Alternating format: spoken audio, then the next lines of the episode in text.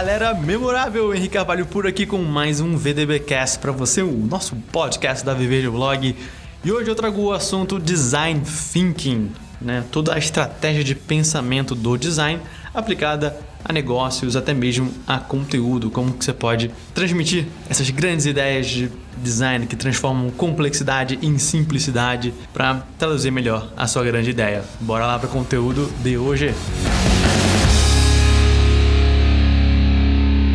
Design Thinking é um conceito que surgiu dentro do design, mas você sabia que ele pode ser usado para qualquer área? Na realidade, é uma forma de pensar que ajuda a resolver diversos problemas de todos os tipos. Muitas empresas que investem em design, como a Apple e a Nike, adotaram design thinking e têm tido resultados surpreendentes nos últimos 10 anos. Isso despertou o interesse dos profissionais de diversos nichos que buscaram aprender mais sobre o assunto e também aplicá-lo nas suas empresas. Mas, que é exatamente design thinking? Design Thinking é uma forma de pensar que surgiu na área de design e hoje é procurada por diversos profissionais. Une a sensibilidade do design, métodos para atender às necessidades das pessoas e o que é possível realizar tecnologicamente. É como uma combinação de mindset com plano de ação. Os benefícios da aplicação do Design Thinking são vários, como a possibilidade de transformar a forma com que as organizações desenvolvem produtos, serviços, processos e estratégias, e além disso, permitem que as pessoas que não são designers usem ferramentas criativas para resolver um problemas e identifica também as melhores opções e torna as experiências mais eficazes. É uma junção entre o pensamento corporativo e o pensamento criativo combina os desejos e necessidades do público com as possibilidades de realizações tecnológicas. Ele pode ser usado para resolver todos os tipos de problemas, mas se adequa muito bem àqueles tipos de problemas que não possuem uma definição muito clara ainda, que são situações mutáveis e que principalmente podem causar fortes impactos nas necessidades das pessoas. Vamos ver algumas etapas do design thinking. Número 1. Um, definição. Pense nessas seguintes perguntas: O que você ou também o seu time sabem sobre o problema? O que vocês levaram em consideração que ninguém mais pensou? Como você deseja fazer a diferença na vida de quem vai usar essa solução? Qual será o valor que vai guiar a sua busca pela solução do problema? Não pense somente na experiência, mas foque na sua visão específica sobre como lidar com as pessoas. Faça um brainstorming com a mentalidade de criar o maior número de opções diversificadas possível. Saia do óbvio, busque ideias inovadoras. Aproveite para colher opiniões das pessoas do seu time com habilidades diversas. Use a sua criatividade e busque a solução até mesmo em áreas inesperadas e não relacionadas ao problema. É importante também buscar volume e diversidade de opções, mas principalmente tenha clareza da diferença entre o momento de criação e o de avaliação de ideias. Número 2. Empatia. Observe os usuários e o seu comportamento no contexto de suas vidas. Interaja com eles usando entrevistas. Faça uma imersão nos hábitos dos seus usuários para entender suas experiências. Ouça atentamente e não julgue. Somente observe e interaja sem influenciar as ações, circunstâncias, decisões e problemas deles. Questione tudo, especialmente as coisas que você acredita que já entende. Faça perguntas sobre como os usuários entendem o mundo. Seja curioso, pergunte por quê.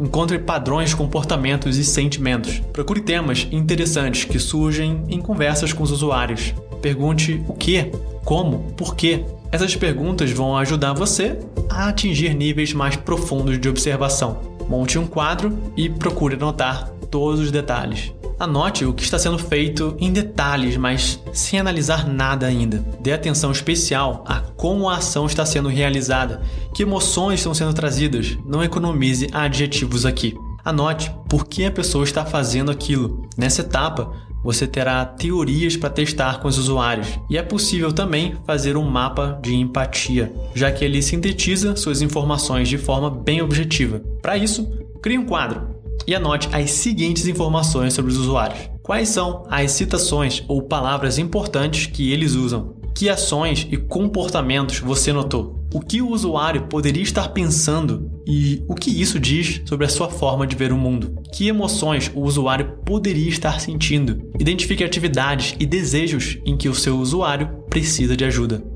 Anote tensões, contradições e surpresas que surgiram para ajudar a ter ideias. Lembre-se que pensamentos e sentimentos não podem ser observados diretamente, então é necessário prestar atenção aos detalhes e pistas. 3. Visualização. Selecione as ideias obtidas no brainstorming com cuidado. Não reduza a variedade muito depressa. Procure manter a diversidade para não cair em uma zona de conforto. E também não descarte imediatamente uma ideia que parece impossível de realizar. Ainda pode haver um aspecto dela a ser aproveitado. Para fazer a seleção das ideias, você pode usar ferramentas como a votação em post-it. Cada membro da equipe vota em três ideias. É ótima, pois dá voz a todo mundo do grupo. Quatro categorias Escolha uma ideia para se encaixar em cada uma dessas categorias: a escolha racional, a escolha mais provável de agradar, a que você mais gosta e a aposta. Escolha uma ideia que leve também para cada um dos tipos de protótipo: digital, físico e uma experiência. A vantagem dela é que você consegue preservar o potencial de inovação. Protótipo. Protótipo é quando você vai tirar as ideias da mente e colocar no mundo físico. Isso pode ser feito né, de diversas formas. A parede post-it, atividade de atuação, um espaço físico, um objeto, uma interface. Nas explorações iniciais, mantenha os protótipos simples e rápidos de aplicar para aprender com os erros e fazer melhorias. Protótipos costumam ser bem mais sucedidos se algumas pessoas interagem com ele. São uma excelente forma de testar a funcionalidade, entender melhor o usuário e testar também soluções além, claro, de inspirar novas ideias. Um protótipo é onde você aprende muito sobre a solução que você está trabalhando. Ele permite que você fale rapidamente e com baixos custos. Assim, você pode testar mais e mais ideias. Só não recomendo que você se apegue emocionalmente ao seu protótipo, pois durante o processo de design thinking, outras opções melhores podem acabar surgindo. Para não correr o risco de ficar preso à sua primeira ideia por vaidade, Mantenha o usuário e não você em mente na hora de criar o protótipo e faça o que for melhor para ele. Tenha sempre clareza de qual pergunta o protótipo precisa responder do aspecto que ele está sendo avaliado. E número 5, teste melhorias. Não deixe de testar suas ideias com uma parcela dos usuários. Você recebe feedbacks mais precisos e ainda aumenta a empatia. Você pode testar o próprio protótipo verifique né, a funcionalidade dele, o cenário em que o teste está sendo realizado, como você interage com o usuário durante o teste, não dê informações demais para não interferir na naturalidade do usuário e como você observa, captura e analisa feedbacks. Se não houverem pessoas suficientes para somente observar enquanto o teste é realizado, grave para analisar posteriormente. E para usar o design thinking no seu dia a dia, tenha em mente essas três dicas. Número 1. Um, caminhe com o problema. Mudar de ambiente e se exercitar ajudam a ter novas perspectivas. Número 2. Faça anotações. Você nunca sabe quando terá boas ideias, mas com certeza vai esquecê-las se não anotá-las. E número 3. Desenhe. O recurso visual ajuda a entender melhor o desafio e organizar também as alternativas. Você vai perceber o quanto as suas ideias podem evoluir realmente com a aplicação do design thinking.